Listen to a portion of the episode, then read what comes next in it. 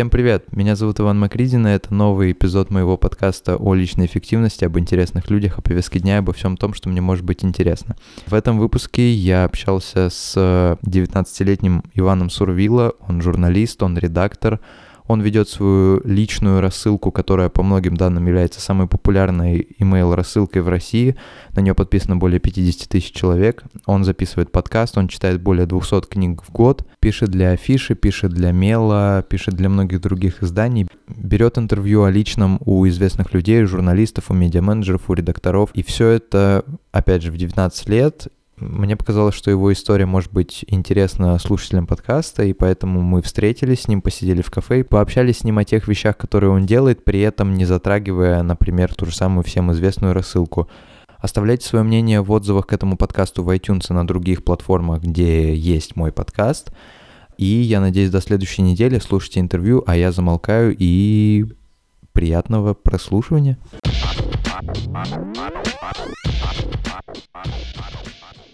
Стандартный вопрос первый. В одном из интервью своих ты говорил, что не понимаешь, почему люди дают интервью. Да. Почему ты тогда согласился дать это интервью мне? Ну, я говорил, что типа есть, как мне кажется, несколько причин, по которым люди дают интервью. А, по-моему, первое это тщеславие, а второе это донести что-то до мира. Ну, у меня в данном случае исключительно тщеславие ну, типа, и, возможно, там рассказать себе какой-то аудитории более широкой, чем та, которая у меня есть. Известная фраза Юры Дудя, которую ты наверняка слышал когда-то, то, что журналистика вторая в мире профессия после проституции, это немножко обидно, потому что даже я занимаюсь очень натянуто около журналистикой, ну, как бы мне немножко обидно это слышать, и, и обидно это осознавать, потому что действительно, ну, во многом так. А, ты можешь объяснить, почему ты выбрал журналистику вообще как свое основное занятие? Ну, мне не очень близок в этом смысле подход Юры. Мне кажется, что э, у меня все-таки есть какие-то такие розовые очки, которые, может, Юра просто уже снял, а я их еще не снял. Мне кажется, что журналистика, хорошая журналистика может менять мир, может менять судьбу людей и так далее. А там, может, ну не мир, то судьбы отдельных людей, там, по крайней мере, точно. И мне кажется, что а, если какой-то статьей или каким-то интервью там у меня получится как-то как-то делать как-то делать лучше другому человеку, то будет здорово. Будет какой-то там а, прям, ну вот, вот, будет здорово, да. А ты когда, ну, то есть говоришь, что розовые очки, это что должно произойти, скажем так, в России, возможно, чтобы ты снял эти розовые очки? Да господи, не знаю. Ну, понимаешь, я же такой немножко пока работаю в немножко безобидном жанре интервью, где типа э, все какие-то очень милые, добрые, там я сажусь, задаю вопросы, мне отвечают. Там я не занимаюсь расследованием, я не пишу про, не знаю, про семью президента, да. А я все-таки такой пока ну, лайтовый, лайтовая журналистика. Вот, поэтому в будущем ты себя видишь журналистом в составе какого-то медиа, типа того продукта, что делает Медуза, или тебе ближе люди типа, ну, того же, например, Варламова или Кашина, то есть человек СМИ, которые пишут, как бы, и, в принципе, без разницы, где они пишут, их все равно будут читать. А, знаешь, я, ну, то есть, мне кажется, что какое-то время я был человеком СМИ, сейчас, наверное, остаюсь, там, учитывая там, какую-то аудиторию, которая у меня есть. Но мне хочется, ну, как бы, я сейчас ухожу потихоньку в традиционные СМИ в, ну, в составе, а, в состав изданий, потому что мне это интересно. Это другой способ э, взаимодействия с миром и с аудиторией. Ты упоминал, э, очень, очень правильную фразу сказал про то, что ты стараешься избегать политику, потому что в России и так много людей, которые занимаются политикой, которые при этом ничего в этом не понимают ну или, скажем так, стараешься быть сторонним наблюдателем, как положено журналисту. При этом, если посмотреть на список героев твоих интервью, то там в основном простите меня, вообще все за эту фразу оппозиционные журналисты, то есть такие.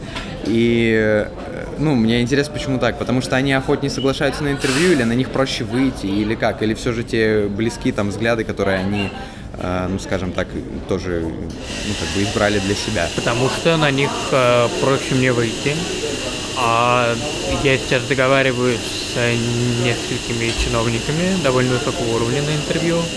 Ну, то есть исключительно потому, что проще выйти и все.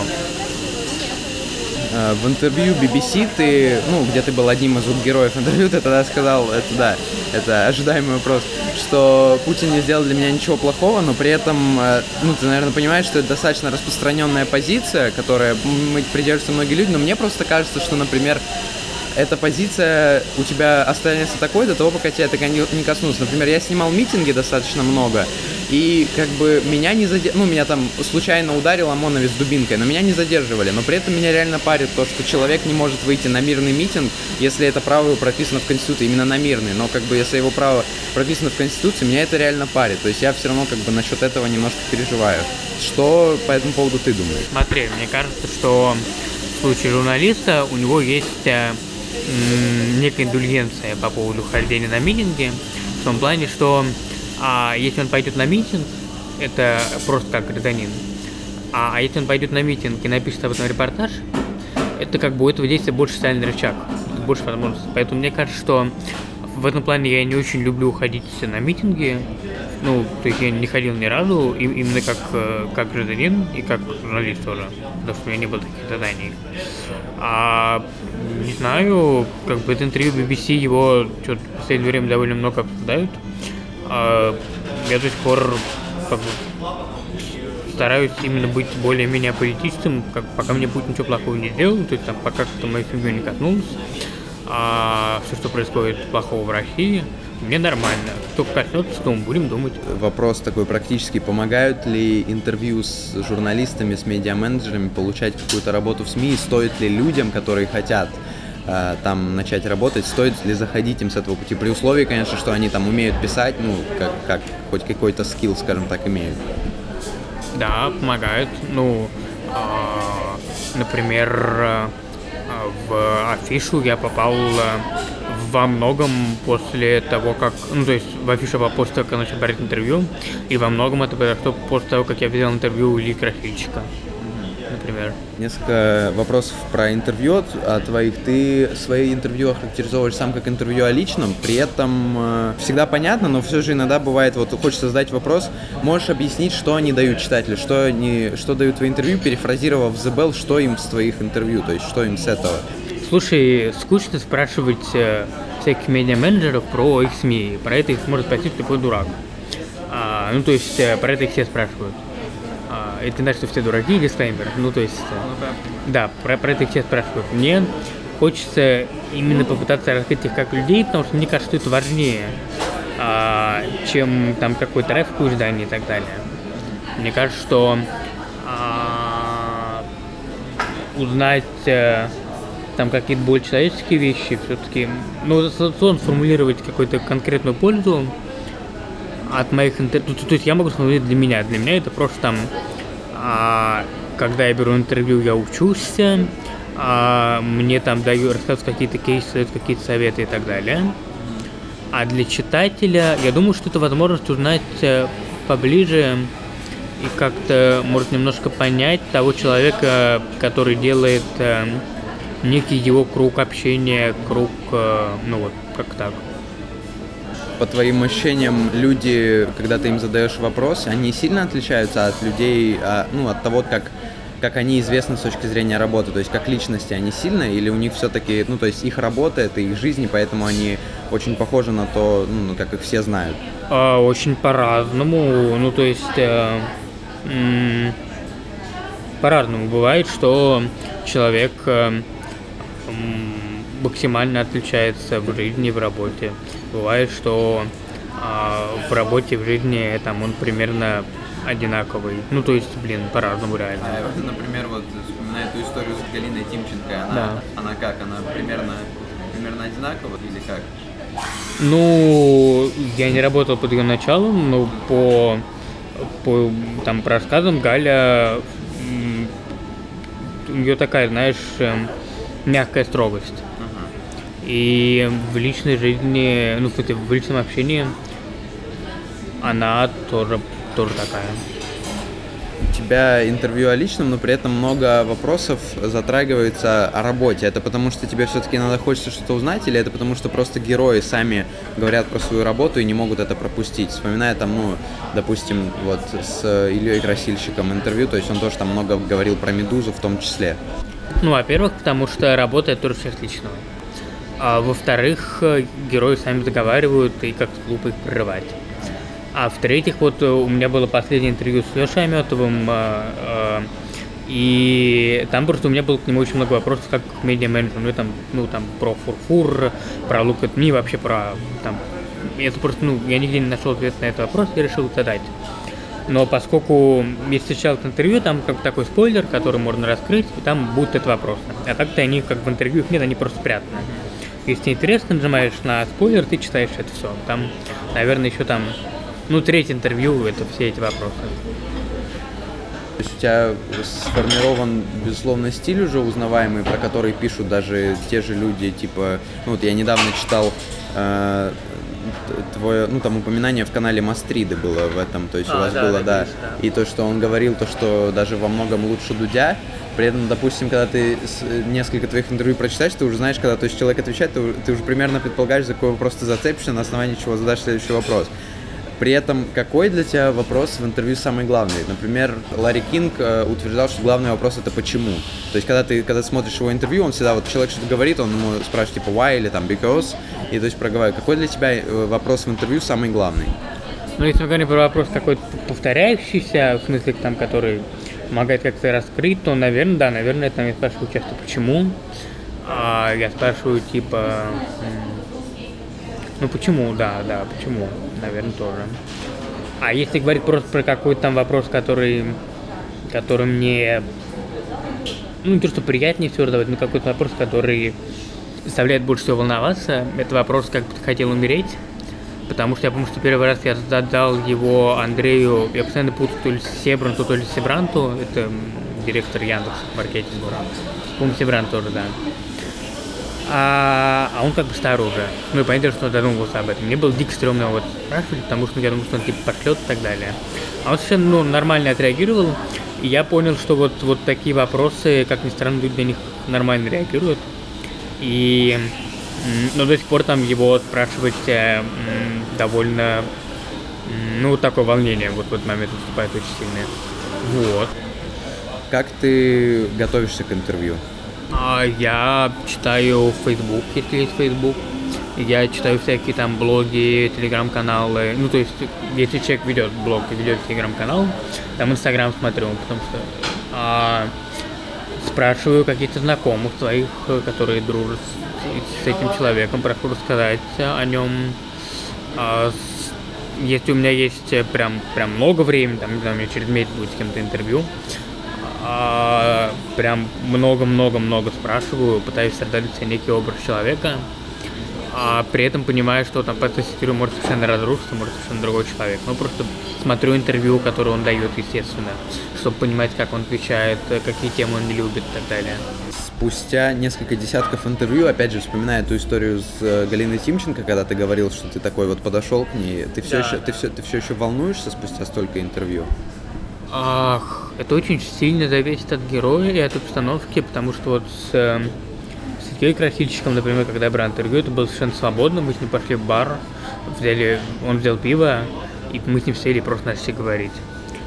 А с, с Вилс, например, это было прям в таком в классическом режиме интервью, когда ты прям ставишь микрофон и начинаешь задать вопросы. Это мне немножко меньше нравится, мне хочется все-таки такое стараться более дружеское делать. Но ну вот, волнение в интервью, наверное, всегда бывает до сих пор.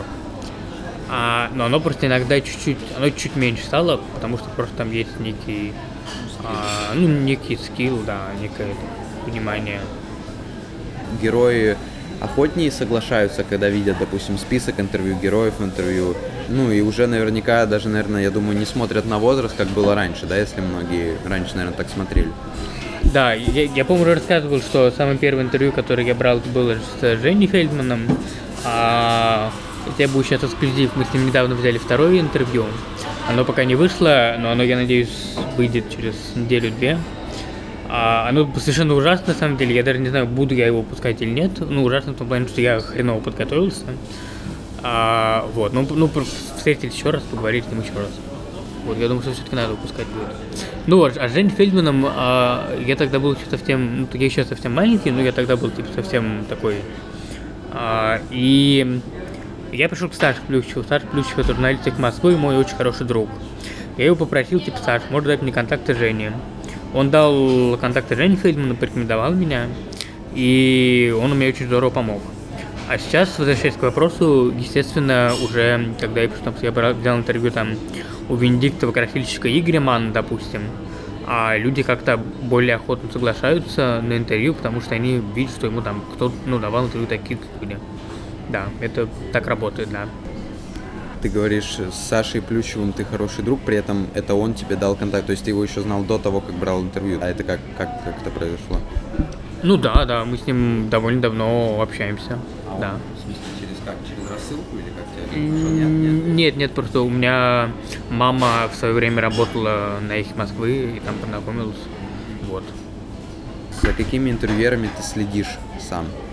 Я слежу за Юрой, что он делает.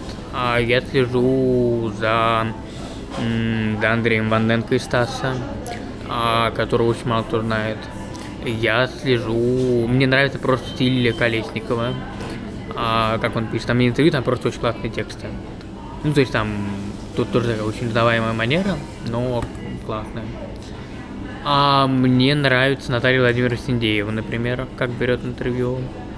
А, и, наверное, ну, медузские ребята, там, Илья Жигулев и так далее. Ты наверняка сам заметил, что тебя стали чаще звать на всякие движухи, на какие-то интервью. Ну вот, я, например, тоже там начал как бы следить и решил позвать. Есть понимание, почему так происходит? Э, почему ты стал довольно часто появляться в медиапространстве? Вообще, ну не, ну тут как понятно, есть понимание, что там я начал брать интервью там, я а, начал, ну там, о рассылке узнали больше людей и так далее, благодаря интервью, да, я думаю, что вот это все как-то сработало. Ну, то есть просто там долго-долго я что-то делал, и это там понемногу об этом начали узнавать больше людей. Вот так. Стоит признать, очевидно, что и тебя, и меня во многом читают, слушают, смотрят из-за возраста. Ну, да. Ты, в принципе, проговаривал уже ну, эту тему, то есть как ты к этому относишься, но проговори еще раз, как ты относишься к тому, что вот на возраст часто смотрят. Я не помню, как я это проговаривал, ну, короче. Говорил, то есть, контент главное. А, да, да, мне, мне кажется, что возраст совершенно не важно, как бы контент, действительно, контент из кинг. И типа, не важно, сколько ты лет, если ты делаешь классный, классную штуку, то э, а, ее будут читать, ее будут смотреть, они будут говорить. И возраст тут, конечно, является неким фактором, но мне кажется, что это все-таки не определяющий фактор. Потому что... Потому что, как бы... Понимаешь, возраст это, типа, если завод, то это там один раз, два раза посмотрим. А вот. Если что-то делать там что-то что прикольное, то чуть больше посмотрим. Вот. Поэтому, да, мне кажется, возраст совершенно не важен, там, и это... Главное делать классные штуки про школу. Ну, ты уже хоть и студентом уже был, и сейчас, так понимаю, ты, не, ну, как бы, нет, да. Ты писал много про школу, твоя та известная статья на Меле. Еще раз, опять же, просто для слушателей подкаста, еще раз, если не сложно, проговорить, чем именно тебе не нравится школа. Можно, ну, в двух словах, можно побольше. А, ну, мне, мне не нравится школа, потому что это там очень много бесполезных знаний, которые дают. Там э, совершенно не не помогают понять, чем ты будешь дальше заниматься в жизни. А, ну, то есть не там вся эта всякая сейчас профориентация началась, там это чуть-чуть получше, но все равно там в этом плане очень классный пример. А, и там есть всякие там, есть Петерславль, это такой город детский, где дети где могут прийти и получить всякие профессии, там попробовать поработать пожарником, попробовать поводить машину скорой помощи, попробовать, а, не знаю, дом построить, да? Да, да, это проект моего папы, да, я его всегда так, э, ну, во всех интервью там стараюсь пихать, потому что действительно, ну, как бы без... Даже если бы это не был просто мой папа, просто это очень классный проект, и мне его не хватало, например, потому что вот там можно там прийти и поработать журналистом, можно прийти и поработать э, а, водителем поезда. У меня вообще мечта водить поезд метро. Я водил поезд метро в Петерславле, это классно. Вот, ну, есть Мстислав, есть там Китбург, э, есть Кидзания, то есть таких много проектов. Мне кажется, что это вот гораздо полезнее школы, помогает именно в плане а, какой-то профориентации. Потому что ты можешь прийти и реально попробовать. Вот. А, поэтому вот претензия школе то, что много бесполезных знаний, а, то, что очень такая очень бюро- бюро- бюрократизированная система, а, и ну и там даже какие-то мелочи, там много человек в классе, там плохо усваивается материал и так далее. Но важный дисклеймер, что у меня была очень хорошая школа, очень, с очень хорошими учителями, скорее претензия не конкретно к моей школе, 1231, а к системе образования школьной. То есть так, так, то там я до сих пор дохожу в школу, буквально там на, на днях доходил, очень, э, там, очень хорошо пообщался с учителями, здорово все. Еще про универ возвращаясь, э, ты говорил о том, что ты у- ушел, но как бы я так до конца и не понял, ты ушел, взял академ или ты отчислился? или... забрал документы. Забрал документы. А ну вот ушел по- почему, ку- куда теперь, что говорят родители, там не, раз- не разочаровался ли ты в российском образовании вообще, как я? А, ну, я тоже тему много раз проговаривал. Если вкратце, то хочу поступать. Ушел, потому что не хватало знаний по философии по истории. А именно глубоко, потому что у меня очень плохо с философией, очень плохо с историей, плохо там с психологией. А мне это, мне это хочется. А хочется поступать в следующем году на философский. Не знаю, там до конца буду или нет, надеюсь, что буду. А, и, ну, родители совершенно нормально отнеслись э, спокойно. Вот. А у системе образования в России, м, ну, я тоже говорил что проблема образования именно журналистского, то, что программа по журналистике устаревает в момент ее написания. Это как бы просто. И там нам рассказывают устаревшие, ну, не, супер устарев, ну, там, как журналистике надо учиться в поле, надо идти и идти в редакцию стажером, там учиться. А так вся эта всякая академическая, ну, то есть это полезно, но, ну, мне кажется, не там можно ее обойти. Ну, то, что можно обойти, обойти без этого, понятно, что это нужно, но ну, не 4 года, ну, не растягивать там, ну, ну, на год, может быть, ну, даже на полгода. Вот, вот, вот на год я пошел. А так, все-таки, ну, растянуто очень. Типа, come on. Вот. А, при том, что, опять же, дисклеймер, я учился в вышке, вышка там до сих пор, я считаю искренне, что это лучший вуз по преподавателям, по студентам, которые там учатся, по ну, просто какое-то очень-очень классное место. Я до сих пор очень люблю, до сих пор туда дохожу.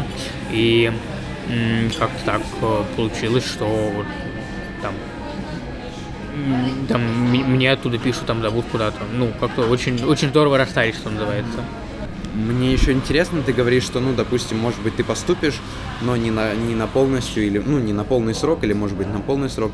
А, есть мнение достаточно распространенное, что, ну, вот, там, типа, ну, вот куда что вот как-то вот с образованием-то нужно же, как, как же без образования-то вообще там, или, ну, и при этом я как бы это поддерживаю, то есть я бы тоже хотел по- получить образование, только я пока что не вижу даже вот в России, где бы я бы мог бы себя найти. Я думал о высшей школе экономики, тоже думал подготовиться как-то, ну, я даже почитал там твои тоже впечатления и думаю, что-то э, прочитал все там твои заметки, которые были там.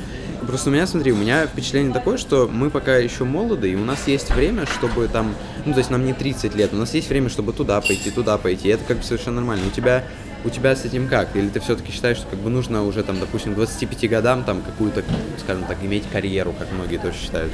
Да не, господи, понятное дело, что можно куда угодно пробовать, куда угодно идти. И, ну, типа, не знаю, я не знаю, где в России учат э, именно прям, именно прям учат хороший, ну, в смысле, а, ну, как бы в формате бакалавриата, да, я не знаю, где в России хорошая журналистика. А, есть там классные курсы, типа вот опять же школа фермы в Медузе. Есть э, там, а, вот я был на выходных на курсе Николая Кан- Канонова или Конова, я тоже путаю постоянно фамилию.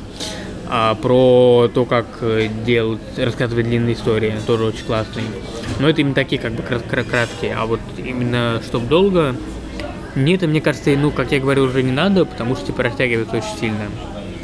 А я совершенно спокойно отношусь к тому, что я там я буду без образования, но возможно, там, если я в какой-то момент захочу уезжать на Запад, там нужно все-таки это, ну там это играет.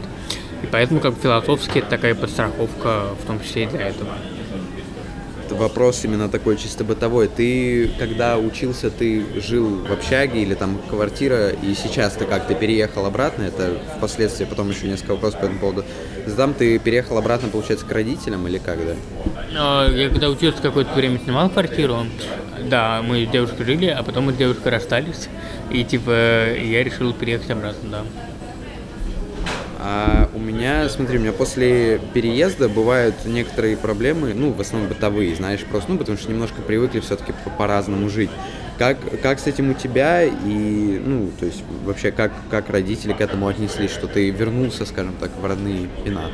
А, да, совершенно нормально, то есть у нас очень хорошие отношения, там очень мало терок, ну, то есть какие-то есть, но их реально мало. А, и в основном там все терки для того, что там, они переживают там за меня, там им кажется, что я еще маленький, они меня любят, ну, это нормально, как бы, это нормальное отношение родителей. Вот. Поэтому нет каких-то, блин, э, типа прям просто были рады, когда я вернулся и все. Рубрика «Вопрос про деньги». Сейчас, знаешь, как у Дудя тут залететь. Ты говорил, что ну, деньги надо откладывать, но при этом импульсивные траты – это окей. Какую последнюю импульсивную трату ты себе позволишь, что прям такой вот хочу и, и все? Какую последнюю курсивную дату? Сейчас, я, я, давай подумаю. Сейчас, давай я открою банк. А я типа так не, не могу. Ну, если мелкую, я вот сегодня очень хорошо позавтракал, например. Прям просто очень вкусно. В, есть такое место Breakfast кафе около, да, там просто очень вкусно. Вот, а если, ну, это там типа на, на полторы тысячи. А Если что-то крупное, ну, я купил, например, своей подруге наушники. Ну, это, правда, это давно еще было, да. Я купил своей подруге, вот, ну, точно такие же, в принципе, Боуза. А, за, за 20-25, по-моему, тысяч, что-то такое. Ну, просто она их хотела, и я подумал, у меня были свободные деньги, я подумал, что, ну, а почему не порадовать человека? Вот, это было там чисто импульсивно, да. Есть э, мнение достаточно распространенное, что когда ты начинаешь обеспечивать себя сам, у тебя, ну, мнение э, и отношение родителей меняется сильно. Ты заметил такое или нет? Или так же и осталось? Нет, то есть ничего особенно не, не заметил, нет. Ну, то есть, как бы, да нет, нет, ну, типа, я думаю, типа, ну, у меня деньги появились там еще в, в середине 11 класса где-то. То есть, э, ну, как бы уже довольно, довольно долго, это, ну, довольно долго идет этот такой какой-то процесс. Поэтому нет, ну, нет, ну, серьезно, заметил. У меня есть такой файл, который я там никому не показываю, который, я надеюсь, будет самым главным файлом в моей жизни, где я, я создал кажется, в 14 лет и, и написал там, что для меня 14-летнего важно в жизни, то есть он называется «Согласие с самим собой», что вообще как бы вот, ну, что для меня важно. Я в следующий раз загляну в 20, наверное, лет, потом там в 25, и мне интересно, что, ну, вот важно в жизни 19-летнего или 20-летнего э, Вани Сурвила. Мне очень важна внутренняя свобода. Мне важно не бояться. Я пытаюсь бороться со страхом. А мне важно, наверное, какой-то м, там, чтобы то, что я делал, было нужно людям, чтобы то, что я делал, там было нужно родным, э, дорогим мне людям. А, вот, ну и, наверное, там важна возможность общаться с какими-то интересными людьми. То есть, ну, вот эта вся история про интервью, да. Ну, это, основное это вот это, это вот, это вот ну, внутренняя, внутренняя свобода, это вот все концентрирует в себе. Вот это внутренняя свобода очень важна. Да, что для тебя внутренняя свобода? Как пример, ну, такой чисто очень банальный, просто первый, что у меня в голове, там, в школе а, учитель всегда говорил, типа, сядьте прямо, положите руки вот так вот, а, и это, и, типа, молчите. Ну вот, я думаю, если я сейчас встану и заору, ну, что мне сделает? Ну вот, вот это вопрос про м, незашоренность, про вот какую-то возможность выйти за рамки. Я очень боюсь, что я закостенею и буду в каких-то рамках. Мне хочется постоянно выходить, особенно пока я молод, потому что у меня там потом будет сложнее, но сейчас-то можно. Ты упомянул, что у тебя есть многие страхи, чего ты боишься. Чего я боюсь? Ну, есть какие-то страхи там, типа, которые у всех там за, за семью, за каких-то дорогих людей, за любимых, а что с ними что-то случится. А, а так, ну, всегда боюсь облажаться как журналист, там, как не, не дать, не, там, где-то ошибиться и так далее. А, а так нет, я как-то вообще очень, ну, то есть у меня очень мало каких прям, у меня никогда не бывало страх, который прям накатывает, знаешь, такой экзистенциальный ужас внутри. А, но при этом у меня, у меня бывает очень, очень сильно давит от состояния, просто мы сейчас утром беседуем, я такой живчик, а если мы с тобой вечером беседовали, это была совершенно другая, очень депрессивная беседа, я бы сказал о том, как у меня все плохо, о том, э, типа, как меня задолбал мой график дикий, о том, э, как я хочу куда-нибудь уехать, а не могу, потому что э, там подвели людей и так далее. Вот. Поэтому сейчас утром у меня все прекрасно. Особенно после вкусной еды.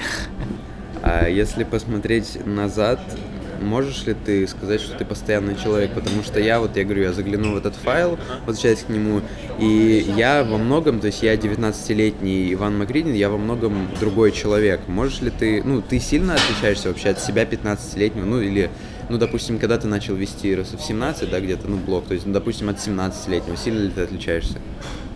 Конечно, ну, то есть, мне кажется, совершенно более того, как бы ну, если, если не развиваться, если не, не меняться, то это как раз вот про дошоренность, вот это все, появляется дошоренность, появляются рамки. Да, естественно, есть там какие-то, а это какие-то там, там 10 заповедей, там, допустим, не убей, да, какие-то, которые там, ну, вряд ли когда-нибудь у меня поменяются в жизни, да, там есть, ну, там, не берем оптимальную ситуацию, но вообще, да, вряд ли. А, вот, а тогда я довольно сильно изменился. А, там какие-то вещи, наверное, ну, можно было бы сделать лучше. Но, ну, это нормально, то есть движение это жизнь ты упоминал, там, что и мама журналистом работала, и там папа тоже делает крутой проект. У тебя э, ну, современный родитель, то есть они шарят в том, что ты делаешь или как? Потому что я очень горжусь тем, что, допустим, моя мама там всегда тоже со мной, она там читает, смотрит, лайкает. Недавно скинула мне видео Little Big, я вообще офигел просто. В Facebook я... Что? Вот, но это круто, и мне интересно, как у тебя с этим. Ну, у меня похожая ситуация, у меня тоже родители э, понимают то, что я делаю, им э, нравится, там тоже а, они меня поддерживают, и это здорово, это важно, естественно. Те качества, что в тебе есть, они, ну, вот такие даже и основные, ну, и как бы личные, и профессиональные какие-то, они заложены в тебе воспитанием и родителями, или ты все же считаешь, что во многом сделал себя сам? Ну, понятное дело, что я думаю, что большая часть это все-таки родители, это воспитание. А меня тут еще мало, хотя потому что там я жил так осознанно мало, и мало мог что-то сам себя вложить. Опять же, ты говорил, что у тебя мама работает журналист, ну, работала журналистом, ты ну, не, не рассматривал тот, тот вариант, что по наследству передалось такое увлечение или как? Может быть, ну, не знаю, может быть. Не, не. И там же говорил, что не использовал связи для того, чтобы там работать. А если, допустим, ну вот, захочется, как думаешь, тебя бы взяли туда? Конечно. Взяли бы, я думаю, да. Но, ну, сейчас можно и, ну, то есть сейчас на, там, на некой ступени, там, я спокойно могу без, без особых связей, потому что у меня просто есть там какие-то контакты и так далее. Вот, ну, не знаю, я никогда просто не стремился на эхо и все. Ну, это правда, я действительно никогда не использовал профессиональные связи для того, чтобы там добиться чего-то. Ну, то есть там только чисто подружки, там пройти Саша Плющевый контакт кого-нибудь. И тут это было. Это было в начале. Сейчас я, как правило, пишу, ну, нахожу сам и пишу просто. Как проходит твой день? Ну, обычно у меня день состоит из э, встреч. Сегодня у меня он, по-моему, более-менее лайтовый. Я еще не смотрел календарь. Но, по-моему, у меня сегодня только ве- вечером будут какие-то какие-то встречи. А днем, я думаю, что сейчас поеду домой, сяду и буду доделывать интервью какие-то, которые у меня есть. А, вот. Но это редко, обычно у меня просто каждый, каждый день там по, по 5-6 по встреч. Это выматывает довольно сильно. Ну, просто сейчас у меня такой период, когда я, я скоро выхожу на одну очень серьезную для меня работу, очень важную.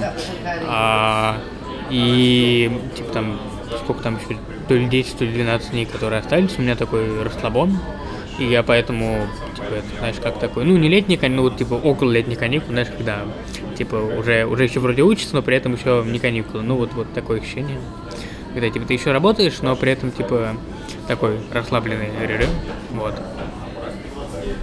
Я периодически получаю тот или иной фидбэк от слушателей или там от, от подписчиков, от читателей. И если отбросить в сторону впечатление, при котором мне говорят, что я кажется, что я пафосный и высокомерный, потому что я так понимаю, что я просто я в голове постоянно что-то осмысляю, мне, видимо, слишком серьезное лицо. Мне часто говорят, что, например, не думали, что я там, э, не знаю, мат использую, э, слушаю русский рэп иногда там или, допустим, смотрю Версус. Ты знаешь, что о тебе думают люди? Встречался ли ты с таким? Ну, блин, э, почитай Твиттер, там, э, типа это, в Твиттере меня просто очень много в последнее время стали хейтить, это довольно забавно. Да, Вот. а какой в основном ну, хейт заключается в чем? Кто такой? Ну, не, не, ну типа это типа такой мелкий вылез, э, типа переоцененный, непонятно, что его двигают и так далее. Вот. Очень популярная версия, что я чей-то проект, ну, типа проект Лебедева, проект Красильщика, это не так. А так, э, отвечая на вопрос, э, а, у меня, я очень люблю встречаться с подписчиками, то есть когда мне кто-то пишет, там я всегда стараюсь а, встретиться. И пока, пока получается при графике, все-таки он не очень дикий, ну не супер дикий. Там. Вот, но мне очень важно, там я все спрашиваю, типа, а что, типа, что лучше, что мне нравится, а как узнали, ну то есть вот, вот типа, что, ну то есть вот именно фидбэк от когда передо мной прям сидит человек, который меня читает, это важно. Естественно, там фидбэк от, э, там мы тоже с, э, с Каноновым мы недавно говорили про интервью, тоже там его фидбэк был очень полезен. С, э, с Ваней Колпаковым мы говорили, тоже очень полезно был. А, а так, фидбэк там каких-то анонимов мне не очень... Ну, то есть им, им там в Твиттере я данном случае имею в виду. Это, наверное, какая-то защитная реакция, мне, я его не воспринимаю всерьез, это хейт. Мне очень нравится, когда мне подписчики на почту пишут, знаете, такие длинные-длинные письма а, а, и с плохим, и с хорошим, со, со, всеми вместе типа, такое комплексное впечатление. Такое бывает, это здорово, да. Вот. Поэтому фидбэк важен, но типа так, а, как это называется? Ну, типа, не, не конструктивный фидбэк, то есть просто, просто критика, она, ну, а именно конструктивная критика, это классно, да, это здорово, я люблю ее. Ну, я, я вообще спокойно отношусь к критике, в том плане, что, э, ну, типа, это, ну, критикуют там, ну, без, без какого-то там, типа, просто на эмоциях, ну, окей, это мнение другого человека, ну, все, это его право. Свойственно ли тебе, если смотреть со стороны, то, что свойственно, ну, скажем так, э, типичному представителю нашего с тобой поколения, там, поколения Z, то есть, если, опять же, смотреть на себя со стороны, грубо говоря, там, не знаю, смотришь ли ты Versus, пользуешь ли мат, там, ходишь в клубы, какие-то бары, вот такие вещи. Я смотрел Versus, э, по-моему, только один, не, а, а, один батл целиком, вот это с Джонни Боем и Оксимирона, а второй раз это с, со Славой КПСС, но я удар не весь смотрел. Вот. Но Джонни Бойман какое-то время был одним из моих любимых, я его несколько раз пересматривал. То есть именно как произведение искусства. А прям здорово, да. По накалу. А так э, я не хожу там в бары, ну то есть именно прям там бывает, что там как на какой-то мере соучки оказывают в баре. Но так, типа, прям просто пойти и набухаться нет. Я вообще сейчас, сейчас стараюсь вообще не пить. Да, да. Вот, и в клубах тоже не хожу. Ну, типа, не знаю, мне это не интересно. А, ну вот, допустим, то, что Версус там тебя как, как, как человек, который все-таки орудует словом, скажем mm-hmm. так, тебя никак не коробит там, допустим, мат или там вот это все. Я считаю, что мат бывает очень к месту. Да. Бывает ситуация, когда там тот, который я приводил, по-моему, раньше, там у меня был интервью с Денисом Башевым, это такой дизайнер, и он в какой-то момент говорит, что типа, слушай, я хотел бы быть дельфином, они классные, они плавают в море, веселятся и трахаются. Если тут убрать трахаются, то, ну, контекст будет не тот уже, типа, уже ощущение будет не то. Вот, мне кажется, в некоторых местах мат прям очень к месту. Но вообще я стараюсь его не использовать, стараюсь сам убирать, ну, тоже, наверное, воспитание просто. Ты, говорил, что у тебя есть ощущение одиночества, то есть ты, ну, бывает не с кем поговорить, но при этом, если, то есть ты вообще общительный человек, Ну, а, есть две плоскости. Плоскости там какого-то, когда меня кто-то зовет встретиться и так далее, да, я, ну, я соглашаюсь, даже кто-то знакомый. А плоть того, что, ну, я знаю, допустим, что если есть какая-то большая компания, там 5-6 человек, я, скорее всего, ну, и даже какая-то знакомая компания, там, ну, там, не супер знакомая, там, ну, вот, типа, ну, там, такие, ну, там, не знаю, в университете одна группа каких-то, я там кого-то, наверное, я вряд ли подойду, потому что я всегда теряюсь в больших компаниях, мне не очень комфортно там, мне комфортно именно вот один на один всегда разговаривать. В этом плане, наверное, я не очень общительный, вот. Ну, то есть там, про меня никогда нельзя было сказать, что какая-то душа компании и так далее, вот. А, но если именно я говорю с человеком там один на один, ну, вроде как, получается неплохо. При меня шутят знакомые и друзья, что э, у меня всегда с собой ну, диктофон, типа, ну, в том плане, что у меня манера разговора такая же, как я беру интервью. Вот. вопрос, который часто в твоих интервью есть, какую черту ты не любишь в себе больше всего? А, лень. Лень очень сильно меня выбешивает. И я очень мало делаю того, чтобы не справляться. А, в том плане, что... Ну, то есть там... Понимаешь, есть очень большой диссонанс между таким э, внешним образом и внутренним, потому что типа внешне там я один, а внутри я другой, я понимаю там сколько всего я не успеваю, я понимаю там какое громадное количество дел а я мог бы сделать, но не сделал, там каким людям, там какие классные проекты я не успеваю сделать. А вот э, там хочется, наверное, как-то, не знаю, не больше, что в сутки, а скорее там какого-то да, да, чтобы время можно было остановить и сделать все, и потом пускай дальше идет. Вот. Ну, типа, и лень в этом плане, что я не... Ну, просто иногда я там не, не делаю какой-то проект, а просто лежу с, с книжкой и читаю.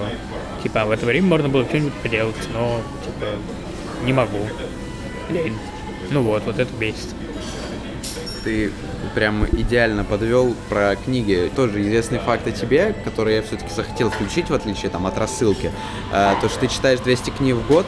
Сколько времени у тебя уходит в среднем, чтобы э, прочитать одну книгу ну, среднего размера? И как ты добился того, что ты читаешь 200 книг в год? Я читал, что ты, по-моему, не скорочтением, да? То есть ты не скорочтение, от- в общем, вот. Слушай, как я добился, можно я, я дам, ну, я тебе пришлю ссылку на мою лекцию в Додо Пицце. Я там все объясняю, ну, просто чтобы не пересказывать это. А насчет, э, вот смотри, что там, последний, который я прочитал, это Пелевина нового, про вот это, улитка на вершине Фуди, я не помню уже название толком, четкое. Вот, я ее прочитал за, м, за полтора дня, по-моему. Типа, ну, то есть, утром одного дня начал, а в, в середине второго закончил. Сколько там страниц, я не помню, я читал на Kindle просто. То есть там ну, некорректно отображается.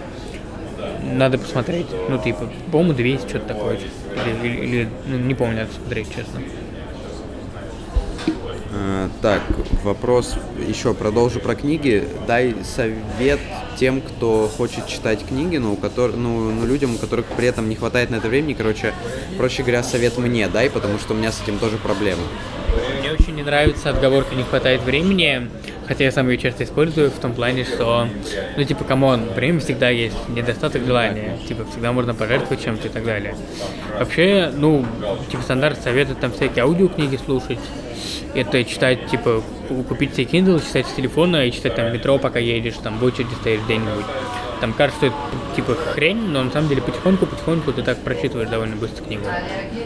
Там по, по две страницы читаешь и прочитываешь. Вот. Те книги, которые у тебя есть прочитаны, назови три книги, которые нужно прочитать каждому э, в нашем возрасте, вот нашему поколению слушателей. Мгм. Я очень советую трилогию «Желание» Драйзера, потому что там, там, блин, там сразу три книги, ну, будем сказать, что это одна. А, короче, это просто очень такая бомбическая вещь, которая в свое время очень сильно меня, ну, так, прям ну, не повлияла, но очень тогда тронула.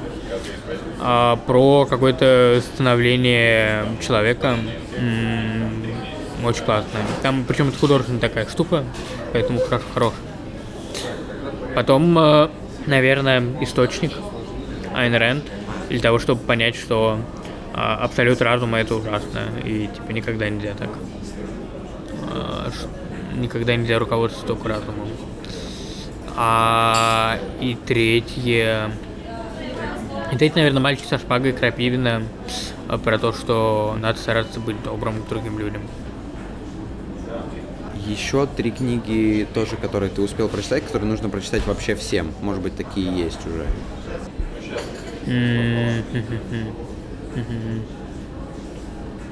А, «Маленькая жизнь» Хани Ингихара. А, тоже такой очень сильно повлиявший на меня роман. Он там был прикольно, что он, он сначала появился на флибусте, его не было нигде, он был только на флибусте, пиратской версии.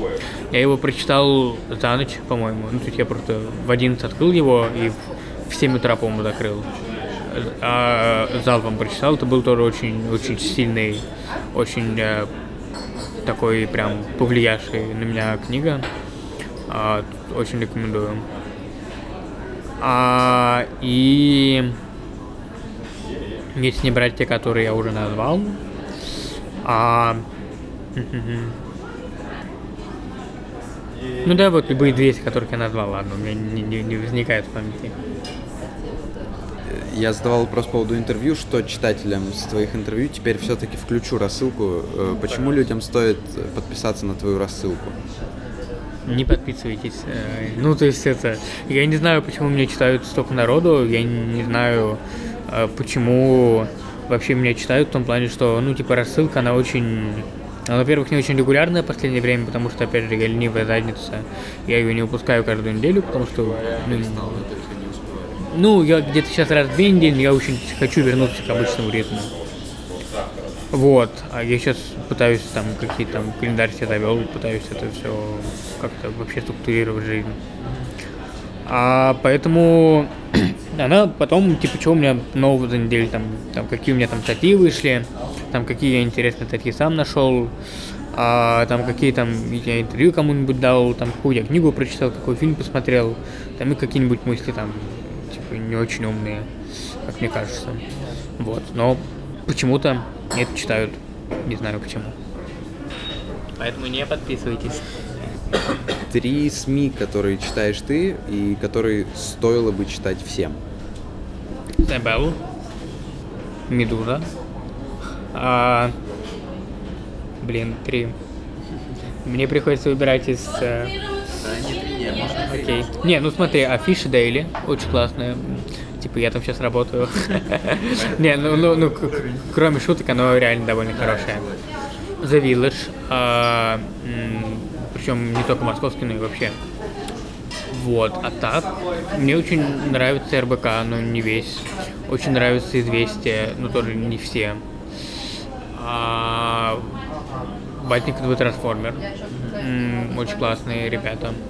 И ну, там какие-то тоже, типа, Нью-Йоркера из английских, например. А какие-нибудь там Ля Либерасион французская. Вот. А, а так, It's Me. Наверное, да, наверное, вот основные, которые я читаю, да. Вопрос про наше поколение, что, как ты считаешь, нужно делать? То есть есть мнение, что нам нужно не, ну вот это вот распространенное оставшийся пережиток Советского Союза, не бежать вперед паровоза, там идти по стопам старших, школа, университет, работа, семья, смерть, а есть, э, ну то есть как бы мнение, что нужно все-таки пытаться делать что-то свое, и вот как ты считаешь, нужно между этим балансировать или нужно прям ну как-то выбрать что-то для себя?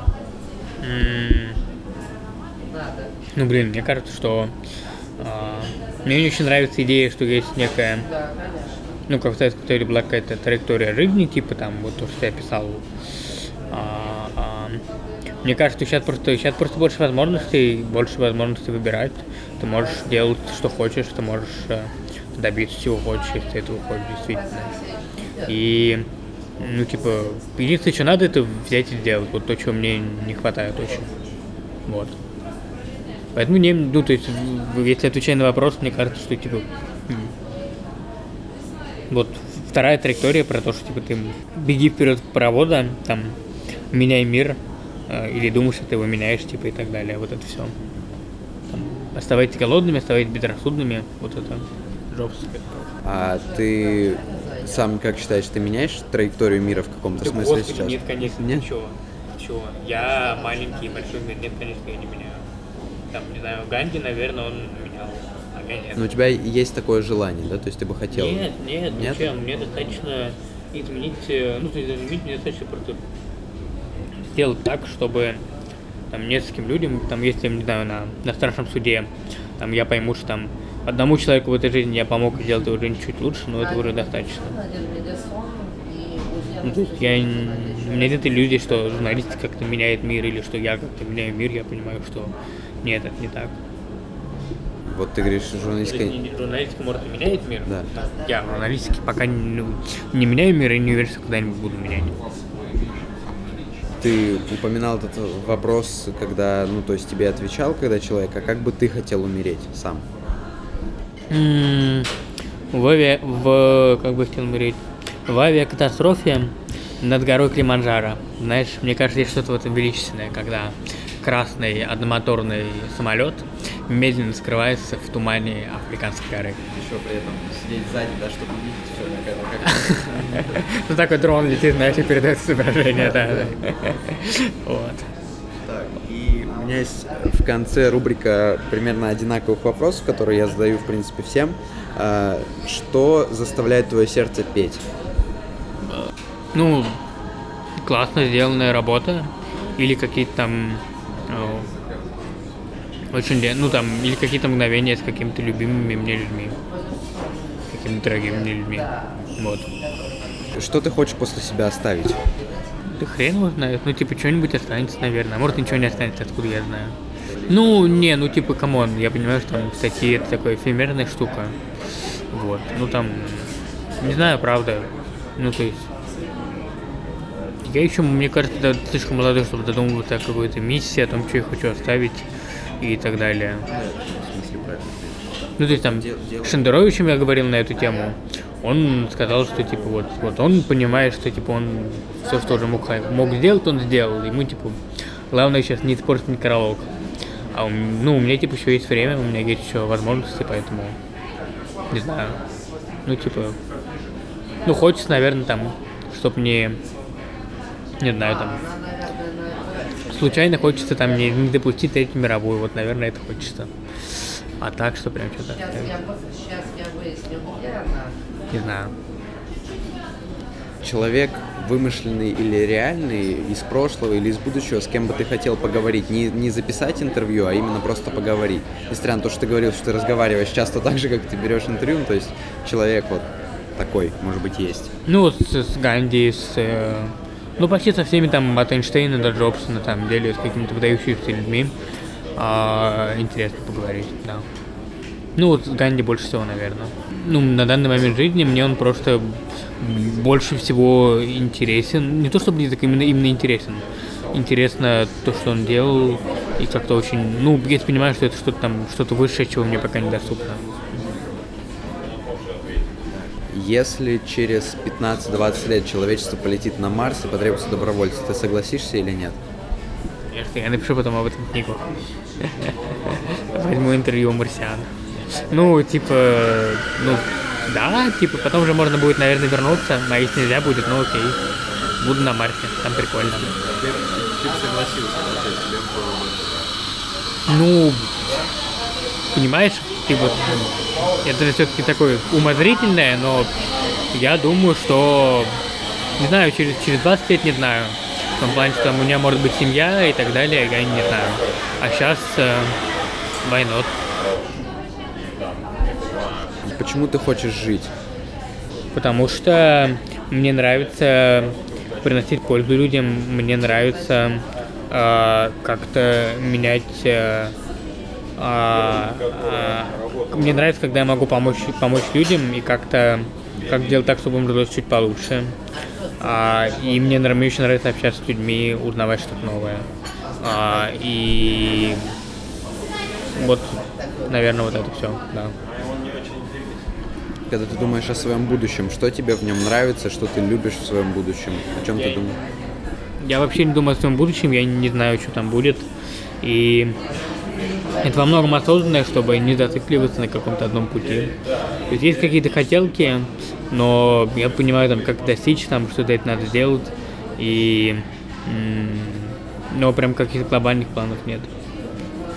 Тебе близко планирование или спонтанность? Спонтанность. Ну, спонтанность прям вот. Вот-вот. Да. Если мне сейчас предложат там уехать в Антарктику на полгода, поехали. И последнее – это совет человеку, который только начинает путь к своей мечте, к своей какой-то цели, к своему какому-то желанию. Я думаю, помнить о милосердии всегда, о том, что надо быть... э, То есть это очень громко звучит, наверное, но вот надо быть милосердным. Мне кажется, в мире сейчас очень не хватает милосердия.